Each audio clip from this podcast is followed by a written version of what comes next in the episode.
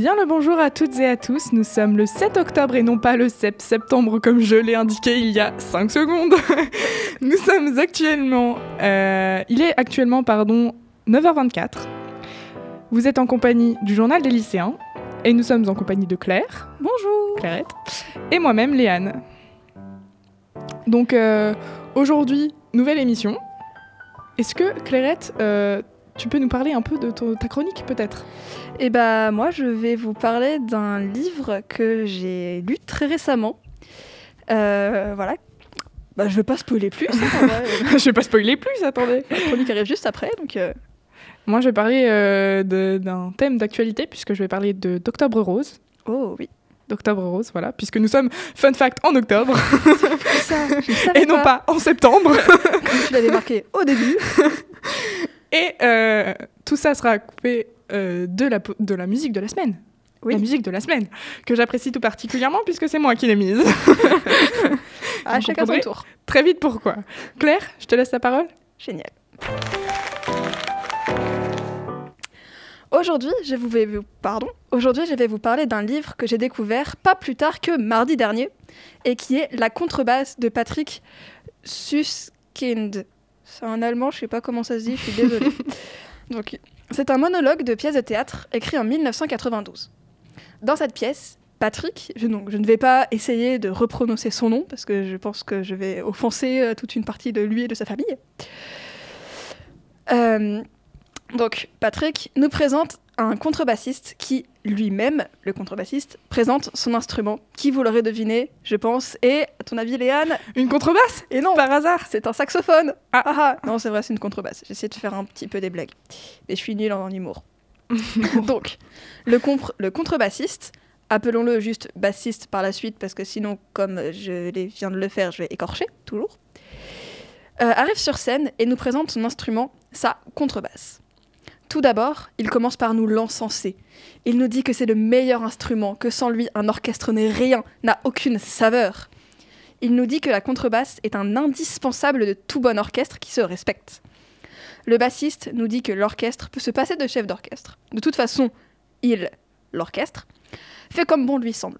Mais que sans basse, tout le monde se perd et l'orchestre n'est rien. Au début de son long speech, le bassiste paraît fier de jouer de la contrebasse. Il nous donnerait presque envie d'en jouer, tiens. Mais plus on avance dans la suite de l'histoire, plus il commence à la dénigrer. Il dit qu'elle est trop grosse, trop encombrante, qu'elle prend trop de place dans l'appartement comme dans sa vie. Il en vient à la haïr, alors qu'au début, il l'adorait.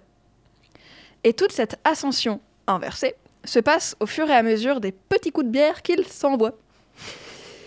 Bon, voilà pour le rapide résumé de l'œuvre. Là, normalement, vous me diriez mais Claire, pourquoi tu nous présentes ce livre qui parle d'une personne qui se contredit tout le temps? C'est pas logique. En plus, c'est un monologue, ça doit être très long. Eh bien, détrompe-toi. Tout l'intérêt vient du fait qu'ils se contredisent. On cerne très bien la psychologie du personnage qui devient fou à cause de son instrument et de sa place dans l'orchestre. Et en plus, ça devient drôle.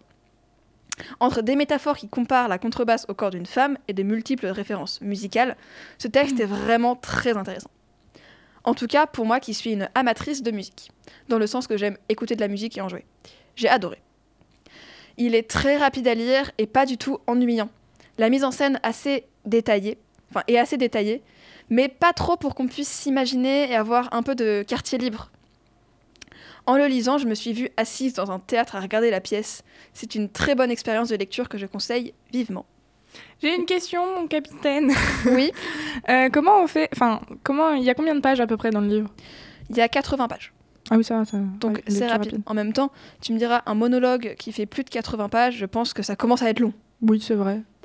Oh, je comprends pas pourquoi tu dis ça. Pour la personne qui lit, enfin pour le spectateur, pour la personne qui lit, mais généralement tu, tu lis rarement une pièce. Bon, si, mais pour la personne qui apprend aussi, parce que c'est long.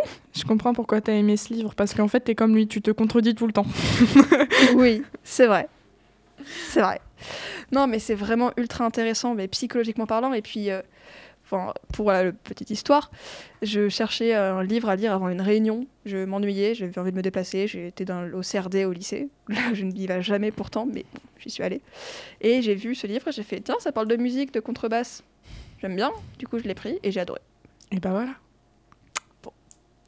Allez, je mets une virgule. Ok. Alors, qui dit virgule dit que Claire a fini sa chronique et que nous allons maintenant écouter la petite musique de la semaine comme annoncé précédemment.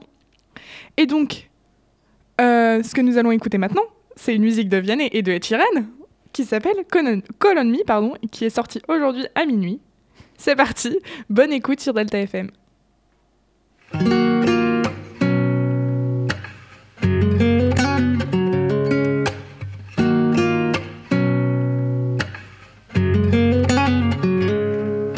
C'est l'heure où les videurs deviennent gentils. Même avec les gens qui font peur, ils sont pas beaux la nuit. Ces pieds qui collent me donnent le sentiment qu'il faut qu'on dorme maintenant. Quand dans la boîte, c'est moi, t'étais pas là. Que c'est bientôt les lacs du Connemara. Je de danser pour plus penser, mais penser le passé.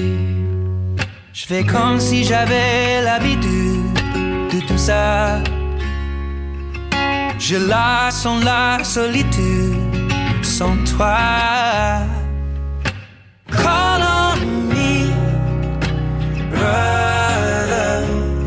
Should let it be over. Every high, every low, they will come, then they go to feel alive. You gotta take the blows, you know.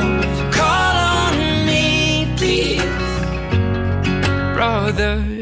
It is the nights when I'm drunk that it hits me most. Feels like it opens up the door I was keeping closed. It comes in waves and then it settles. Say it will end, but I know it won't. Well, I've been in a right mess. Oh, guess since you left me here alone. Every time your name gets brought up, I get caught with the tears that will overflow. Je fais comme si j'avais l'habitude de tout ça. Sens la solitude sans toi.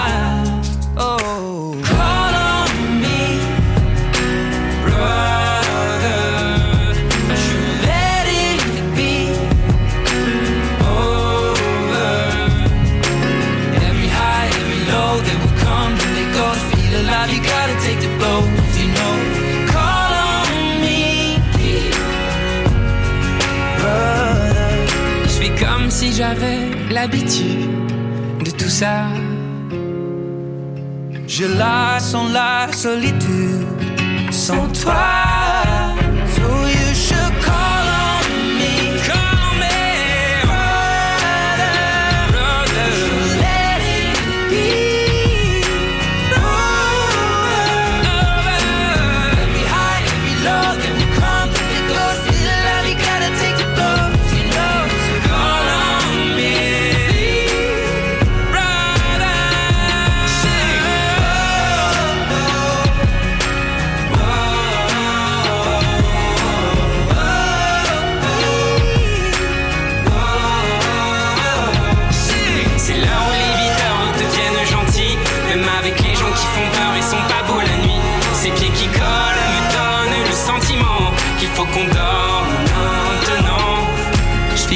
Si j'avais l'habitude de tout ça.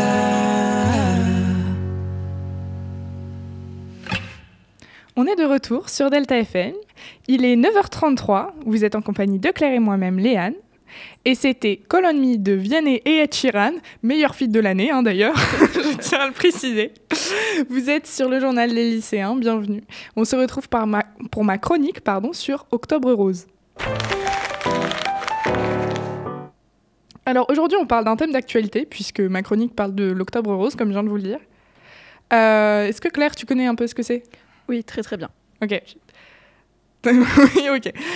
Alors pour commencer, qu'est-ce que c'est l'Octobre Rose du coup? Pour ceux qui connaissent pas, c'est un mois pour sensibiliser au cancer du sein. Et donc il se déroule, il se déroule pardon, en octobre du, de- du 1er au 31. Enfin, pendant le mois d'octobre. C'est ça, l'entièreté du mois d'octobre. Voilà. Non, je sais pas, ça se trouve, ça aurait pu finir le 29. Et vous verrez que le 29 euh, est un chiffre très spécial cette année. Ce sont euh, donc des milliers de personnes qui se mobilisent pour la lutte contre le cancer du sein. Euh, donc c'est le mois, en gros, enfin, c'est le mois pour sensibiliser au dépistage, etc. C'est un peu l'objectif de cette campagne. Cette année, c'est la 29e édition de l'Octobre Rose. D'où le 29. Voilà. Euh, c'est la 29e émission de cette campagne, bientôt les 30 ans. On peut les applaudir. On n'a pas trouvé de son d'applaudissement. On a fait nous-mêmes. Euh, pour cette belle action et surtout pour l'association euh, Octobre Rose qui, qui organise, du coup, parce qu'à la base c'est une association quand même, qui organise ce, bel événement pour cette incroyable cause quand même.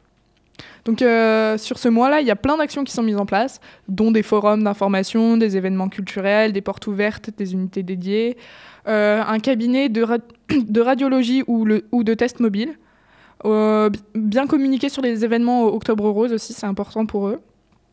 Et une marche, dont je vous parlerai un peu après, qui est un peu le symbole aussi d'Octobre Rose, sachant qu'il y a plusieurs symboles à Octobre Rose, notamment le ruban, Oui. le ruban rose, dont je vous parlerai aussi un peu après. Et du, du coup, je vais vous en parler d'ailleurs maintenant. Pourquoi euh, on l'appelle comme ça? La couleur rose, à la base, elle a été choisie, car c'est une couleur féminine, douce, joyeuse, et qui évoque la bonne santé, euh, tout ce que n'est pas le cancer finalement. Euh, Dixit l'association Breast Cancer Action, qui est euh, une association. Voilà. Oui. Vous l'avez vu venir celle-là? Non, je ne pense pas. Et donc euh, le ruban a été choisi euh, pour euh, les mêmes raisons, parce que c'est quelque chose qui représente, euh, qui est quelque chose de que nous aujourd'hui dans la société on parle de très féminin, enfin on dit très féminin, Mm. que c'est doux, etc. Et que ça ressemble pas du tout au cancer. Voilà. Euh, comment soutenir cette cause du coup? Ce qui est important quand même. Oui. Donc euh, pour soutenir la cause, vous pouvez récolter, enfin Octobre Rose récolte des dons pour soutenir la recherche et pour mettre en place une campagne de sensibilisation sur la détection précoce de la maladie, Ouais. qui est en train de euh, d'ailleurs se euh, évoluer euh, de plus en plus.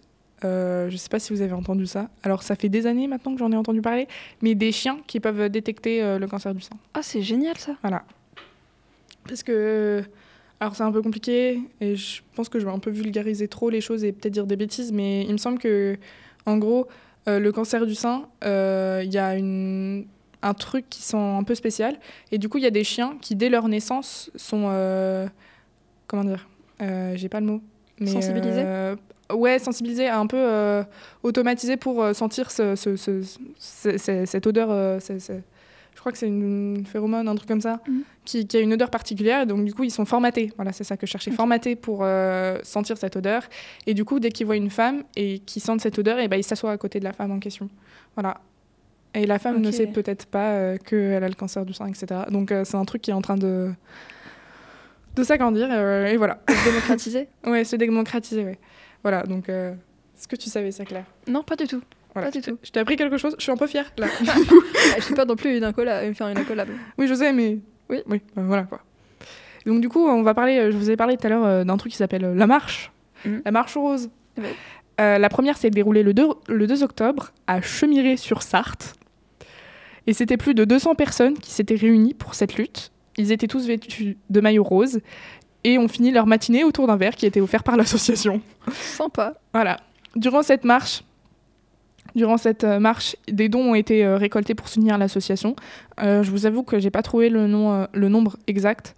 Et en gros, la marche, il y avait deux boucles de marche. Donc pour ceux qui voulaient pas trop, enfin, qui voulaient marcher, mais qui peut-être s'étaient pas sentis forcément par, enfin, par rapport à leur euh, physique ou trucs comme ça, euh, leur euh, qui trouvaient que c'était un trop gros effort physique, il y avait une boule de six, une, une boule, une boucle pardon de 6 km et une autre boucle de 19 km, je crois. Ouais. Voilà, donc euh, c'était en fonction de ce que eux ils pouvaient faire et voilà.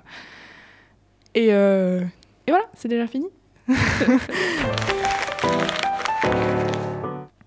donc c'est sur ce point plutôt joyeux qu'on finit cette chronique. Allez. Du coup.